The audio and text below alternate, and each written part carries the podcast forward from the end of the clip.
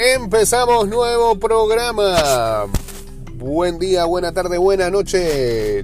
Depende del tiempo en el que están escuchando este show que va rumbo hacia Spotify y también a Apple Podcast. Gracias a la gente ahí que eh, nos sigue escuchando en ambas plataformas y que sigue marcando en tendencia de los charts eh, de nuestro nuestro país, bueno, sí, del país, porque el último que nos mandaron decía el, de, creo que sí, que era el de Deportes de Panamá, en Apple Podcast. Estamos ahí. Bien, ahí de una vez sale ese chart. Así que a todos los que consumen este producto, gracias por ello. Y seguimos eh, subiéndole programas por esta vía. Eh, Esperando que sea una buena semana esta. Eh, pues nada, hay mucho empezando. Vamos a hablar de, fútbol. Hay mucho que ver, empezando con el Mundial Sub-17 que sigue su camino. El equipo dirigido por uh, Mike Stone que eh, terminará su fase de grupos este jueves. Este jueves va a ser un día muy importante ya que habrá acción de la sub-17 en Indonesia y también va a jugar contra Ecuador el día jueves y también en la noche juega la selección contra Costa Rica en ah, lo que son los cuartos de finales de la Nations League. Pero este miércoles, semana de fecha FIFA, arranca, por ejemplo, las eliminatorias de eh, la Confederación Africana de Fútbol rumbo hacia el Mundial de 2026 en Estados Unidos, México y Canadá. Eh, el miércoles, jueves y viernes hay acción de, eh, de selecciones a todo lo que da y todavía también por ahí esta semana eh, hay fechas de copas como algún partido que se quedaba pendiente en Copa del Rey el martes es que hay FA Cup. Ah, pero el miércoles entonces sí eh, comienza la fecha de selecciones nacionales en este, eh, en este par de fechas FIFA que habrá entre esta semana y inicios de la próxima. Eh, hay un, amistoso el miércoles a las 2 y 45 de la tarde entre Bélgica y Serbia y un partido que quedaba pendiente en ah, la, la clasificación a la Eurocopa entre Israel y y Suiza a las 2 y 45 de la tarde. Pero ese juego de Israel y Suiza, ¿dónde lo van a jugar? En Hungría. Ok. ¿En el qué? En el Pancho Arena, así se llama. Excelente. Eh, hace una cobertura Macolin por allá. En el Pancho Arena. Tiene nada que ver con un diputado de San Miguelito, ¿no? Bueno, eh, en la CAF, por ejemplo, en la Confederación Africana de Fútbol, eh, vamos a tener grandes partidos. Etiopía contra Sierra Leona en el grupo A a las 2 de la tarde. En el grupo B, la República Democrática del Congo contra Mauritania. En el grupo C, Ruanda contra Zimbabue, tempranito a las 8 de la mañana. También a esa hora, Guinea Ecuatorial contra Namibia en acción del grupo H. Entonces nos vamos al día jueves, que es un día de bastante acción. Eh, ya decíamos que a las 7 de la mañana va a jugar Ecuador contra Panamá en el Mundial sub-17. Esperamos llegar con chances ese día. Eh, en el momento que estamos grabando este programa está jugando Panamá e Indonesia, así que por eso dejamos, dejamos eso en el aire, ¿no? En, ah, ah, hay un partido amistoso acá, Noruega, Islas Feroes, a las 12 mediodía, jueves. Entonces hay partidos de eliminatoria de Eurocopa. 12 mediodía, Chipre contra España. También a esa hora Georgia contra Escocia. En el grupo F, eh, a la misma hora, ¿todos los juegos son a las 12? No, no todos. Azerbaiyán contra Suecia, Estonia contra Austria. En el grupo G, Bulgaria, Hungría a las 12 y a las 2 y 45, Montenegro contra Lituania. Y en el grupo J, los tres partidos a las 2 y 45, Liechtenstein contra Portugal, Luxemburgo contra Bosnia y Herzegovina y Eslovaquia contra Islandia. También hay eliminatorias sudamericanas en Comebol, 3 de la tarde Bolivia ante Perú. A las 5 de la tarde Venezuela que viene muy bien enfrenta a Ecuador, este debe ser un partidazo. A las 7 de la noche en la bombonera Argentina enfrenta a Uruguay. Eh, a las 7 de la noche también a la misma hora Colombia ante Brasil. Uh, sin Neymar ya Brasil que le fue muy mal en la última ventana. Y a las 7 y 30 de la noche, eh, Chile enfrentando a Paraguay. Y también hay eliminatorias asiáticas. A las 10 y 45 un Qatar-Afganistán. 11 y 30 nos seduce el Kuwait-India. En el grupo B a las 5 de la mañana Japón-Birmania. A las 12 mediodía Corea del Norte contra Siria, equipo de varios por acá. En el grupo C, eh, Corea del Sur contra Singapur a las 6 de la mañana. A las 7 y 30, Tailandia enfrenta a China. Y en el grupo D, Malasia, Kirguistán a las 8 de la mañana. Y a las 10 de la mañana, Oman contra Taipei chino. Y nos falta todavía más grupos. En el E, a las 9 de la mañana, Turkmenistán contra Uzbekistán. A la, en duelo de países con banderas con colores pasteles. Si algún día habría que llamarle así un derby entre estos dos. A las 9 y 30 de la mañana, Irán contra Hong Kong. Eh, vamos a ver si Irán repite este. Bueno, en mayores ellos en Asia son potencia, así que no debería tener problemas contra Hong Kong. Lo que iba a decir es que Irán le fue muy bien en el Mundial Sub-17 ganándole a Brasil. En el grupo F, a las 6 de la mañana, Filipinas enfrenta a Vietnam y a las 9 y 45, Irak contra Indonesia. En el grupo G, a las 8 de la mañana, Tayikistán contra Jornadia perdón, Tayikistán contra Jordania, sorry, de, tantos nombres me da dislexia. Y a las 11 y 30 de la mañana, Arabia Saudita contra Pakistán. En el grupo H, esto no va a terminar nunca. Eh, a las 10 y 45, Emiratos Árabes Unidos contra Nepal. A la 1 de la tarde, Yemen contra Bahrein. En el grupo I, a las 4 de la mañana, Australia-Bangladesh. Vamos, Bangladesh, que son mitad argentino, mitad de Bangladesh. A las 9 de la mañana, Líbano contra Palestina. Ya terminó, ahí termina la eliminatoria asiática. Ahora viene la africana el día jueves. A las 11 de la mañana, Egipto contra Djibouti en el grupo A. Tenemos mucho trabajo por hacer el jueves. ¿ah?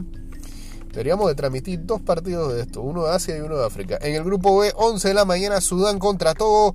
A las 11 de la mañana en el grupo C, Nigeria contra Lesoto a la muy buena bandera de Lesoto también. Este también otro duelo, duelo de colores pasteles en, en África. En el grupo de Cabo Verde contra Angola a las 2 de la tarde, cancelado el Marruecos contra Eritrea. ¿Y eso? Hay cierres allá. Bueno. Eh, a las 8 de la mañana en el grupo F, Burundi contra Gambia. A las 11 de la mañana, Gabón contra Kenia.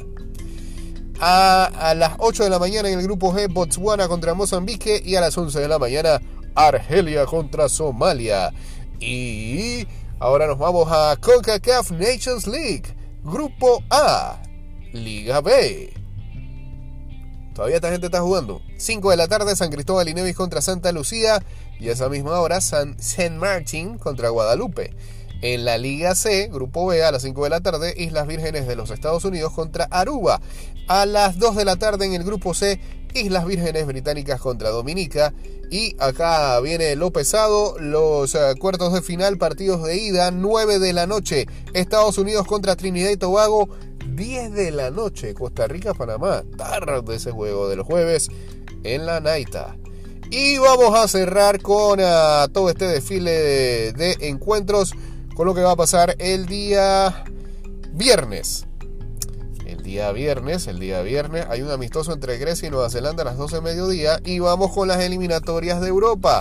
2 y 45, Inglaterra, Malta a la misma hora, Italia, Macedonia del Norte. Ese es el grupo C que está salsa, salsa, eh, en donde Inglaterra tiene 16 puntos y Ucrania tiene 13. Italia tiene 10. Eh, cada equipo tiene que hacer, ¿cuánto? 8 partidos estos manes van a terminar rápido aquí. Eh, aquí lo importante es saber si Italia, actual campeón, clasifica a la Eurocopa.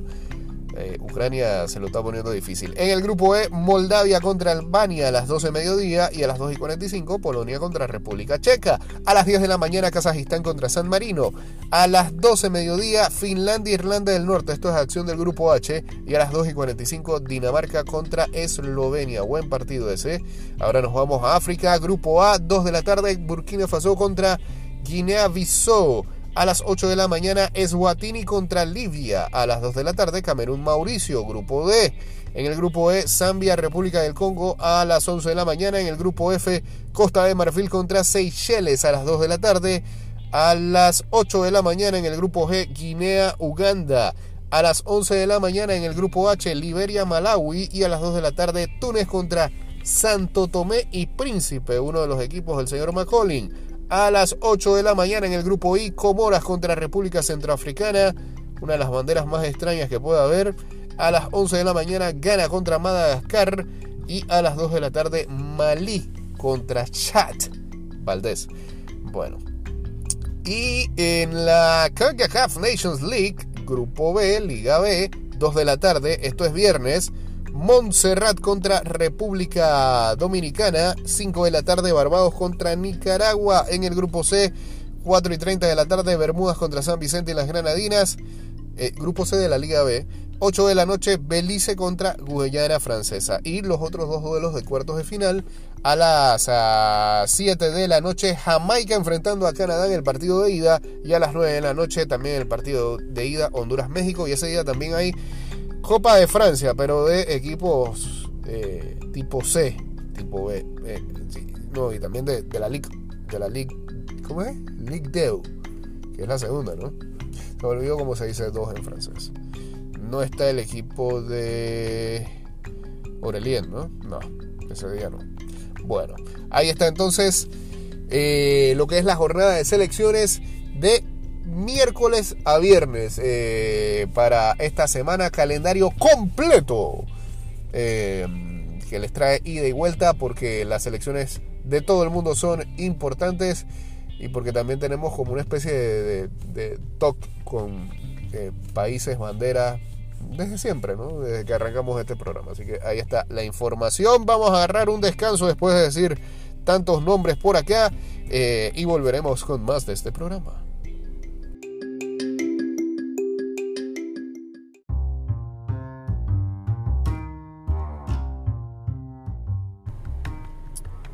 Seguimos con más de este programa, segundo bloque de informaciones eh, en esta semana de mucho fútbol, como ya adelantamos en el primer bloque, con eh, selecciones nacionales a granel. Fútbol a granel. Ese no era un programa de los 80 de fútbol, 80, 90, me parece. No sé de dónde, pero sí. Em, y pues este momento también es bueno y se aprovecha para que eh, algunos clubes que entran en este parón hagan algunos movimientos. Quizás el más importante, el más importante, eh, es lo que acaba de hacer el Napoli, que hasta cierto punto está bien, porque ya a Rudy García le tenían la soga cortita y lo más importante es que por lo visto habían amarrado eh, quien podría ser su reemplazo, así que despiden y por ahí mismo anuncian contratación. Eh, despidieron a Rudy García y los campeones italianos anunciaron por ahí mismo el martes, después de un pobre inicio de esta temporada en la defensa del título de la Serie A, que han agregado como su nuevo jefe del banquillo a Walter Mazzarri que retorna después de una década para dirigir en el fútbol italiano, reemplazando al francés Rudy García, eh, que dejó al equipo a 10 puntos de los líderes de la Serie A, que son el Inter de Milán. El anuncio del regreso de eh, Mazzarri eh, se reporta eh, va a por lo menos hacer que el italiano esté en el, en el banquillo de aquí a que termine la temporada. Porque lo otro que había salido por ahí, parece que acá lo tenía, ajá, era que ellos tenían también, a, según, según Fabrizio Romano, eh, en la mira también a Igor Tudor, eh, que estaba eh, o que dirigió en su momento al Olympique de, Marsella. Y pues parece que Tudor lo que dijo fue, si usted no me va a amarrar por más tiempo, yo no me quedo aquí. Yo no quiero estar por lo que resta de la temporada. Cosa de Mazari, de 62 años, sí aceptó. Entonces, eh, pues nada, eh, vuelve Massari, 62 eh, años, como decía, decíamos, este, y él ya había dirigido al Napoli, los llevó a ganar la, la Copa en 2012. venciendo en aquel momento al eh, invicto campeón de la liga Juventus en la final para ganar el primer eh, trofeo del club en dos décadas. Mazzarri después dejó eh, a los napolitanos en mayo del 2013 cuando terminaron segundo en un equipo que se recuerda mucho con, por ejemplo, Ezequiel El Pollo Lavesi, Marek Hansik y Edinson Cavani en el ataque. Ese equipo que llegaría incluso a, creo que cuartos de final de Champions, lo eliminaría el Chelsea en un, eh, en un ida y vuelta eh, memorable. Así que vuelve Mazzarri, que ha dirigido, por ejemplo, en los últimos años al Watford al Torino y al, al Cagliari. Em, y pues le ganó el puesto al, final a Igor Tudor, ex defensor de la selección de Croacia, que ganó dos títulos de Serie A con la Juventus como jugador y que llevó al Marsella a ser tercero en la Ligue 1 la temporada pasada, a pesar de eh, los graves problemas institucionales y de barras que tiene el equipo donde está Michael Amir Murillo. Eh, Tudor también había hecho un excelente trabajo en una temporada previa con el Verona, que finalizó noveno después de que él agarrara el equipo cuando habían despedido a Eusebio Di Francesco. Así que es lo que anuncia el Napoli. Eh, se va Rudy García y llega eh, el señor Walter Mazzarri. Vamos a revisar acá cuál es el próximo partido que va a tener el Napoli. Va a ser el 25 de noviembre cuando enfrenten al Atalanta. Juego nada fácil, 12 del mediodía. Así que ahí se va a estrenar el señor Mazzarri en el banquillo del el Napoli. En otras noticias también del fútbol, eh, este sí tiene que ver, bueno, no, eh, eh, uno más de clubes. El papá de Aaron Ransdale ha dicho que su hijo ha entrado en una especie de depresión al ah, haber perdido el puesto de, eh, de, portero titular en el Arsenal eh, ante David Raya. Dice, Aaron perdió esa sonrisa, es muy duro verlo así. Y le seguimos diciendo que siga sonriendo, seguirá luchando por ganar títulos con el Arsenal. Raya es un gran portero, no es culpa suya. Qué bueno que hagan el, eh, la separación ahí, ¿no? De que no, no, hay nada personal con el, con el arquero que le acaba de ganar la titularidad. Así que, eh, pues nada, los, jugadores son seres humanos. A veces hay fanáticos que no entienden eso, ni tampoco periodistas eh, que no entienden que esta gente son, a pesar de la cantidad de dinero que ganan, son seres humanos y, como cualquier otro al que se le ve relegado en algún momento de la vida, eh, ya sea en el ámbito profesional o cualquier tipo de, situación que se nos presente, pues lo normal es que nos pegue un bajón, ¿no? Y eso es lo que eh, expresa el papá eh, de Aaron Ransdale, el señor Nick Ransdale. Eh, eso lo hizo en el programa de YouTube Hybrid Squad. Pero qué bueno que dentro de todo haga, la diferencia de que no hay nada personal con ah, David Raya.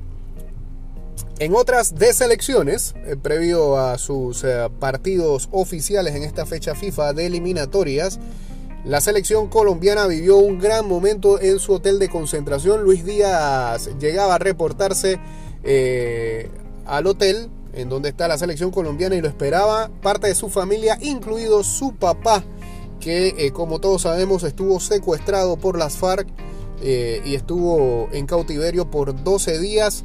Eh, se, le dio libertad hace, hace unos días atrás y pues la sorpresa para Luis Díaz es que su papá lo esperaba para darle un abrazo. Hay imágenes que están dando la vuelta a las redes sociales y pues nada, eh, de alguna manera eso también motiva al jugador y creo que a toda la selección colombiana de cara a lo que va a ser su partido de eliminatoria este jueves en el que enfrentan a Venezuela buen trazo ese. Em, quiero asegurarme de que Colombia va a jugar con Venezuela. No vaya a ser que estoy diciendo yo acá una barra basada y no es así. a ver, en eliminatorias de eh, World Cup Qualifying. ¿Cómo? Clasificación a la Copa del Mundo, pues, 2026. Eso va a ser el 16 de noviembre. ¡Mentira! Colombia juega contra Brasil. ¿Viste? Qué bueno que lo chequeaste. 7 de la noche es ese partido, y lo habíamos dicho en el bloque anterior. Qué bárbaro. Eso pasa cuando vas grabando bloque de eh, un día después y cosas así. Eh, lo otro es que, ah, bueno, sí, eh, un hecho más que curioso es que esta nueva sensación del Paris Saint Germain, el chico, ¿cómo se llama este muchacho? Hombre? Ah, acá está, Warren Ser Emery, adolescente él, creo que tiene 18, ya, ya cumplió los 18, creo que tiene 17, aunque parece de 23. Eh, Francia va a jugar contra Grecia en eh, las eliminatorias a la Eurocopa. ¿Cuándo es ese partido? 16 no es. El 17 revisemos acá. Tampoco. El 18 va a ser pues el viernes. Eh, el 18, bueno no, el 18 Francia juega contra Gibraltar. Y nos imaginamos que el viaje a Grecia es la próxima semana, ¿verdad? Eh, chatamente, 21. Bueno, para que el muchacho viaje, eh, tiene que eh, viajar con permiso parental. Sus papás tuvieron que firmarle ahí todo lo demás para poder representar a Bleu en la eliminatoria de la Eurocopa cuando en la próxima semana. Francia ya está clasificado, ¿no? En ese grupo.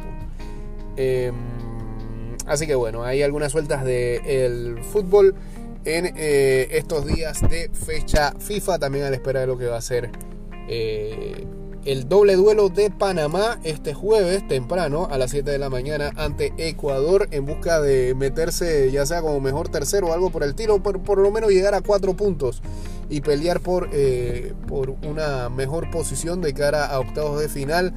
Eh, está difícil ante Ecuador, eh, líder del grupo, con cuatro unidades y bueno, si les ganan incluso podrían pelear dependiendo del otro resultado, ¿no? Porque Marruecos tiene tres, eh, Indonesia tiene dos. No, no, ya, ya pelear por el primer lugar está difícil. Podrían conseguir un segundo lugar ahí y aseguran clasificación. Así que hay que echar un pie y tiene que verse mucho mejor de eh, eh, lo que se ha visto en estos primeros dos partidos.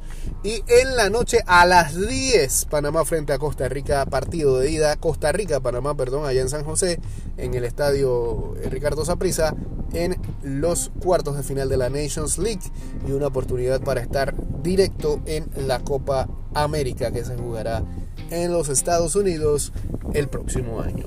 Vamos a coger un descanso y eh, volveremos con más de este programa. Ya venimos.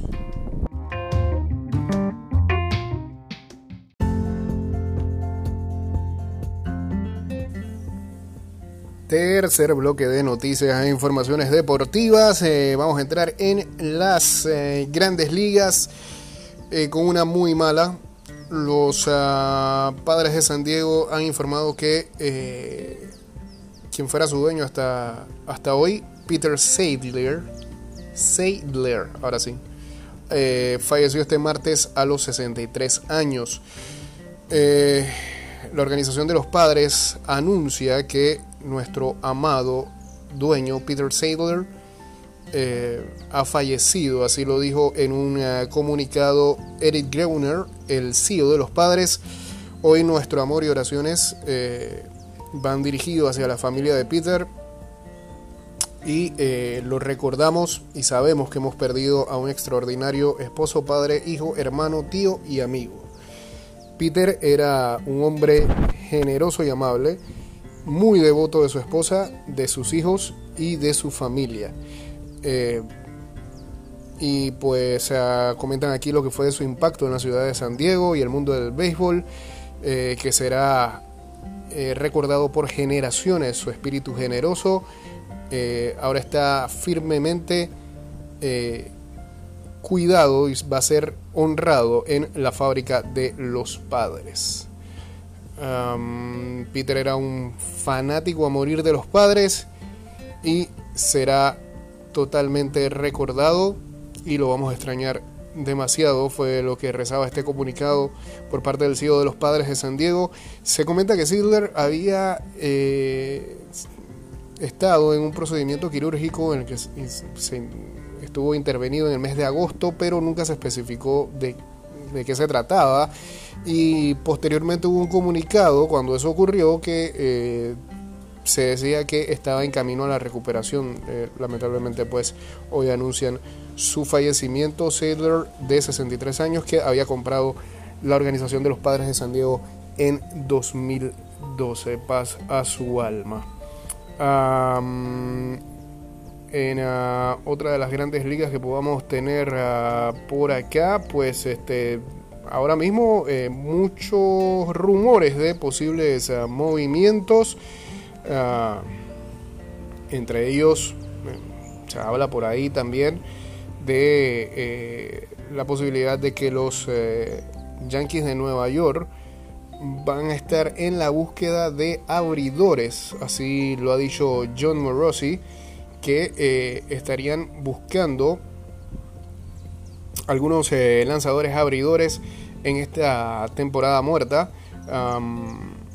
Están, por ejemplo, hablando eh, de Aaron Nola y también de Yoshinobu Yamamoto, la sensación, la nueva sensación japonesa, que por cierto, Yamamoto eh, comparte junto a Giancarlo Stanton eh, el mismo agente, así que eso podría generar un tipo de acercamiento a los Yankees de Nueva York. Morosi ha dicho, los Yankees se encuentran entre los equipos más activos en el mercado de lanzadores abridores y las fuentes dicen que están mostrando interés desde el principio en Yoshinobu Yamamoto y Aaron Nolan, entre otros. Así que seguro que van a estar eh, en el mercado, como siempre, siendo compradores y lo más seguro es que eh, lanzadores abridores es eh, una de las eh, deficiencias a tratar de tapar para la próxima temporada buscando volver a estar mínimo en playoff aunque los Yankees lo de los Yankees es ganar serie mundial o nada no y que, regresamos a playoff pues eso es lo que eh, hay de momento en las grandes ligas. A ver, eh, en la NFL, los Buffalo Bills han anunciado que despidieron a su coordinador ofensivo, Ken Dorsey. El um, coach de quarterbacks, Joe Brady, va a ser el reemplazo interino eh, de momento. Toda esta movida se da después de lo que fue el partido de la Monday Night Football, donde los um, Buffalo Bills cayeron ante los Denver Broncos 24 a 22 y que eh, por cierto tiene a los Bills con récord mediocre de 5 victorias y 5 derrotas. En el partido de este lunes por la noche los Bills tan solo tuvieron 22 minutos de posesión ofensiva mientras desperdiciaban el balón unas 4 oportunidades, entre ellas 3 ah, de Josh Allen, 2 intersecciones y un fumble. Mm, pienso que necesitamos un poco de tiempo aquí para poder eh, volver a estar en el nivel en el que estábamos. Eh, fue lo que dijo Shot McDermott después del partido cuando se le preguntó si tenía que pasar algo drástico. Obviamente no estoy muy feliz ahora mismo, así que ya sabes, lo evaluaré las próximas 24 horas y veré a dónde nos lleva. Lo que los llevó fue a despedir a su coordinador ofensivo. Eh, más nada. Y no, y, no sabemos a ciencia cierta, eso lo evaluaremos en las siguientes semanas, si era lo principal por hacer. Eh, cuidadito porque ese calendario que le resta a los Buffalo Bills está bastante complicado.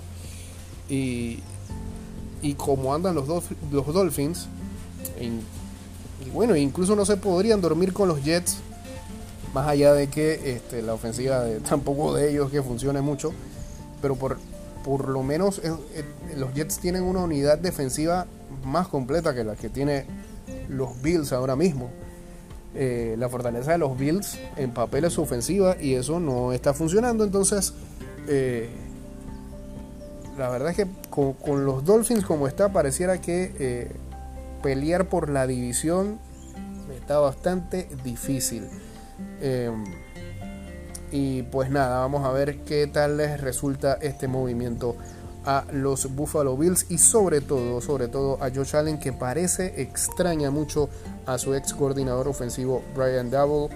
Eh, y es la verdad, eh, Allen por lo menos tapó un poco eh, la actuación ofensiva de la temporada pasada a pesar de que no estuvo como hace dos años, cuando precisamente fue la última vez que Double lo, lo cocheó ofensivamente.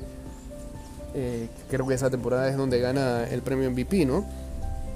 Y, y los últimos años, o los últimos dos años, pues este, sobre todo en esta temporada, este inicio de temporada, estas 10 semanas, eh, ha sido muy deplorable lo de Josh Allen. Lidera la liga en intersecciones con 11 eh, y eso es mucho que decir. Hay algunas intersecciones que de verdad eh, se le apuntan al coreback y, no debería ser porque, por ejemplo, este lunes por la noche vimos una incluso en donde le rebota en las manos a, a su target y se aviva la defensa de los Broncos. Hubo otra en que la verdad no se entiende lo que tira y, hay, hay, mucha desconcentración por lo visto en, en Josh Allen. Josh freaking Allen, como dice una amiga mía. Eh, lo saló. Lo saló totalmente. Bueno, eh, ¿qué más tenemos por acá? A ver, eh, póngamelo aquí en el top. Que seguimos revisando las noticias. Ah, y bueno, el Power Ranking, el Power Ranking que saca la gente de The Score Mobile, que tiene a los Philadelphia Eagles en la posición número 1, debatible eso. En la posición 2 tienen a los Kansas City Chiefs. En la 3 tienen a los Ravens. En la 4 tienen a los Lions. En la 5 tienen a los Cowboys. Mm, en la 6 tienen a los Bengals. En la 7 tienen a los 49ers. Están abajo. En la 8 los Miami Dolphins. Y en la posición, yo, yo veo a los Dolphins demasiado, a los 49ers y a los Dolphins demasiado abajo aquí. En la 9 tienen a los Cleveland Browns y en la 10 tienen a los Houston Texans. Ese es el top 10. Eh, hay, aquí hay unas posiciones para debatir. Primero los Eagles sobre los Chiefs. Vamos a ver. Eh, los, Ravens, tiraron un partido contra los Browns.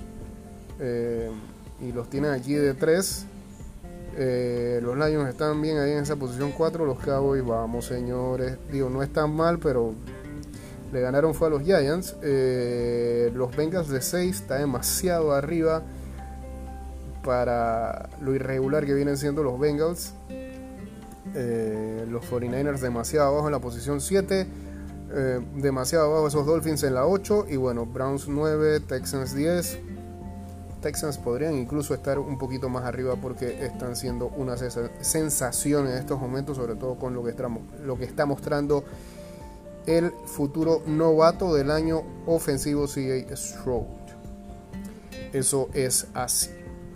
Em, una última de NFL antes de terminar este bloque. Se anuncia que el linebacker de los Dallas Cowboys, Leighton Van Der Edge, eh, se va a perder al resto de la temporada por una lesión en su cuello eh, que lo llevó a estar fuera de las canchas el uh, último mes y eh, incluso su carrera podría estar en riesgo de continuar, así lo ha confirmado el dueño y gerente general de los Cowboys, Jerry Jones. Una lástima, 27 años tan solo tiene Van Der mucha calidad, pero poca salud, es la verdad. Ha tenido un historial de problemas en su cuello eh, que viene desde los tiempos de universidad cuando estaba en Boise State. Eh, incluso ha tenido eh, algunas cirugías para poder arreglar algunos temas. pero la verdad es que vuelve a recaer. Así que una lástima y una baja para los Dallas Cowboys que creo que ya están acostumbrados a ver a Van Der Edge no estar al 100%. Eh, y pues nada, una pena. Cerramos entonces este bloque de NFL. Eh, y vamos a descansar para venir con la parte final de este programa. Ya venimos.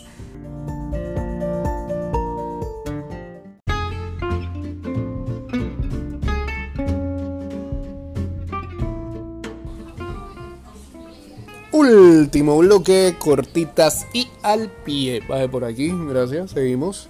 Bueno, en la NBA, eh, um, Zach Lavin podría estar dejando Chicago muy pronto. Los Bulls y la estrella de la franquicia están mostrando eh, lo que es una apertura para hablar de un posible trade.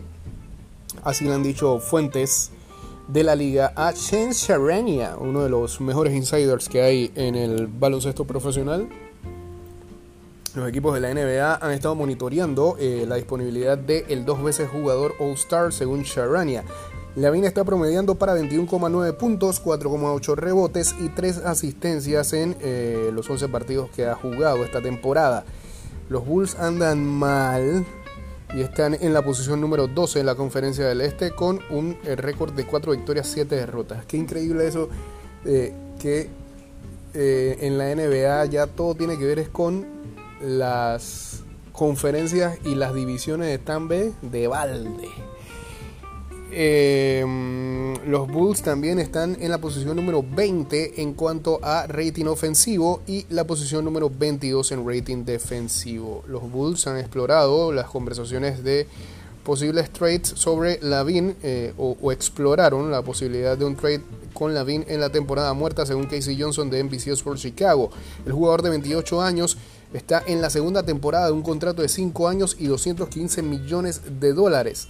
El jugador eh, tiene a su favor una opción para la campaña del 2026-2027 con un valor de 48,9 millones. El ex armador de la Universidad de UCLA en su séptima temporada como profesión, eh, con la franquicia, perdón, ha promediado 24,5 puntos, 4,6 rebotes y 4,3 asistencias durante este tiempo. Él arrancó a los 19 años como profesional con los Minnesota Timberwolves. Tenía 19, él era bastante joven y lo recordamos ser muy viral en aquella época por sus donkeos. Él ganó un, concurso de Don Contest ¿no? en Juego de las Estrellas. Em, Chicago también estaría eh, en la posibilidad de volver a firmar al veterano de Mark DeRozan, pero los dos, eh, las dos partes todavía no llegan a un término adecuado para eh, hablar de extensión. el jugador de 34 años ha dicho que quiere ver cómo el equipo se va desarrollando antes de firmar un nuevo acuerdo con ellos. Los Bulls juegan este miércoles contra el Orlando Magic y eh, el Orlando Magic viene muy bien, así que va a ser partido difícil para ellos, pero comienzan a crecer los rumores de la posibilidad de que Zach Levine se vaya pronto del el equipo. Eh, ¿Qué más, qué más hay por acá? Bueno, que Stephen Curry no va a jugar con eh, los Warriors que enfrentan a los Minnesota Timberwolves por un problema en su rodilla.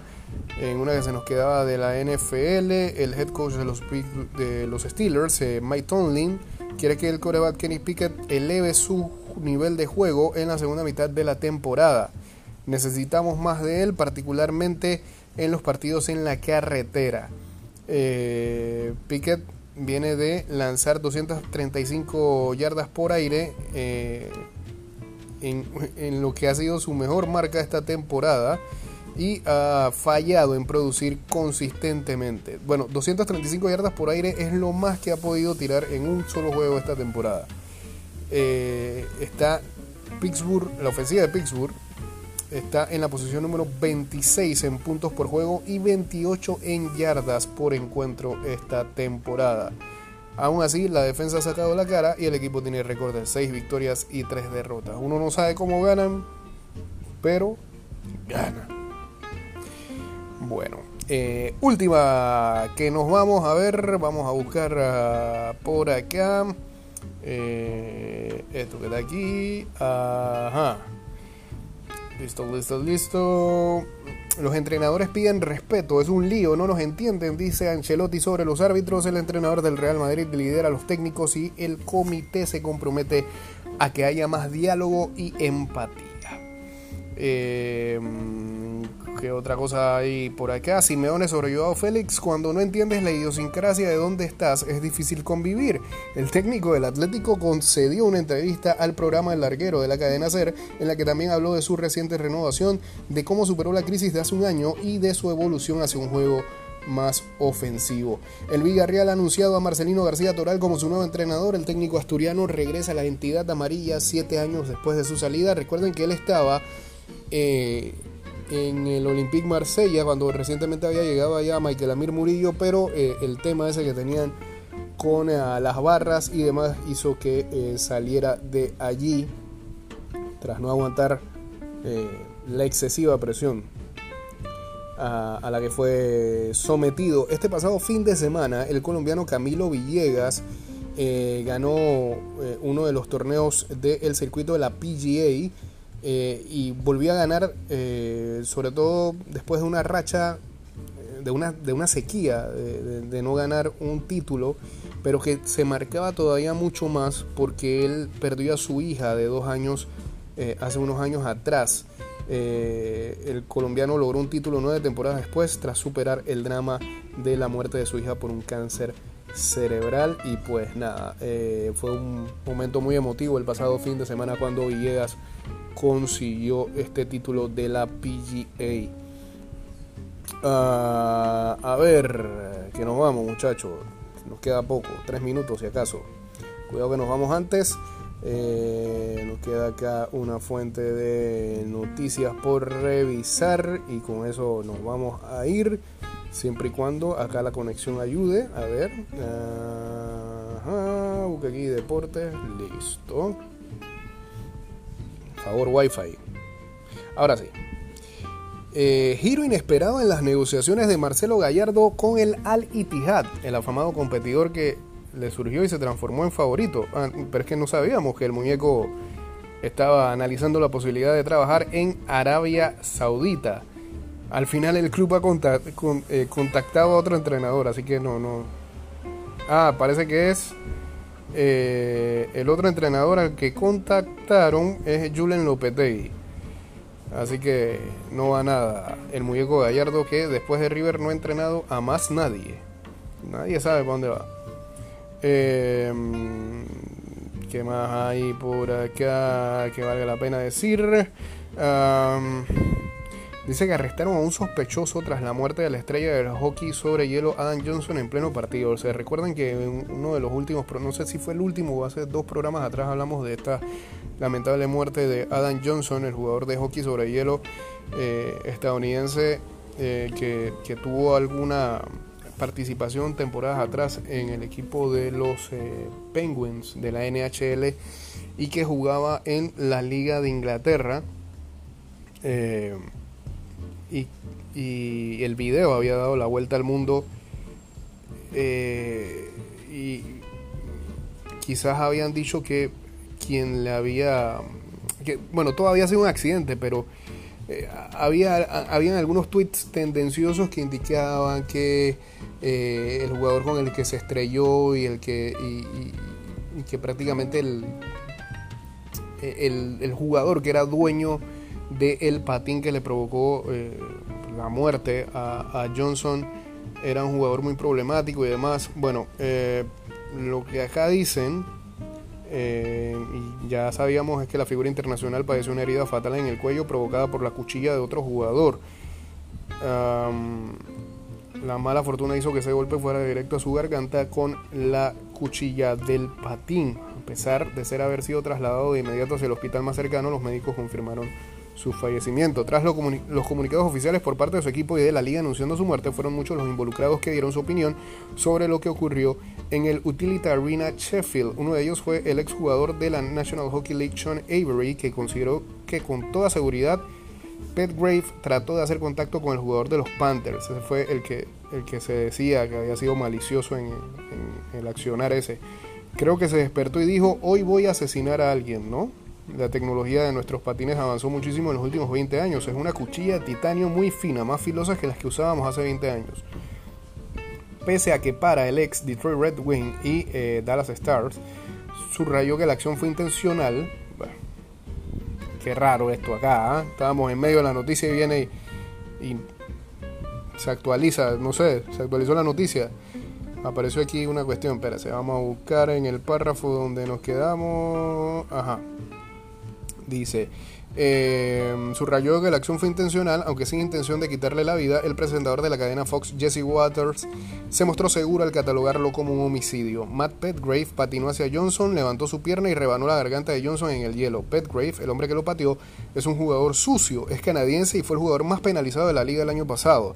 El equipo catalogó el caso como un accidente, pero la policía está investigando lo que podía ser un asesinato sobre hielo. Para mí es un homicidio, Sean remarcó. Lo cierto es que el sospechoso detenido por las autoridades policiales cuya identidad no ha sido revelada por las autoridades se encuentra bajo custodia mientras continúa la investigación del incidente. El golpe fatal fue propinado por Matt Petgrave, jugador del Sheffield Steelers, un hecho que ha generado un intenso debate sobre la seguridad en este deporte. Petgrave eh, Petgrave recibió una ovación por parte de más de 8.000 espectadores durante el encuentro de Sheffield Steelers contra el Coventry City el pasado fin de semana, en el cual se rindió un minuto de silencio en honor a Johnson, seguido por un emotivo reconocimiento al jugador responsable del incidente. Muy extraño todo esto. Eh, y bueno, no, dicen al final aquí en esta noticia, eh, clásico de Infobae, quién es el que está detenido, pero bueno, aquí prácticamente señalaron a Petgrave. Eh, terminamos este programa, pues con este hecho todavía por investigar. Estaremos nosotros haciendo propias investigaciones para ver qué fue lo que pasó acá y eh, a quién fue que detuvieron, pues no nos van a dejar con estas ansias y este drama. Y volveremos a estar disponibles pronto en un nuevo programa en Spotify, Apple Podcasts y Google Podcasts. Ah, y pronto, pronto eh, volveremos a tener nuestro programa en eh, una nueva emisora digital a la cual ya le tendremos más información más adelante. Eh, esta semana tuvimos nuestro último programa en Mix eh, y pues nada, ahora estamos prontos a amarrar lo que va a ser nuestra nueva casa. Así que pendientes a eso, pendientes a nuestras redes, arroba y de vuelta 154 en Twitter, Instagram, fanpage de Facebook, TikTok, canal de YouTube, Threads todo lo que haya por ahí. Chao, que estén bien.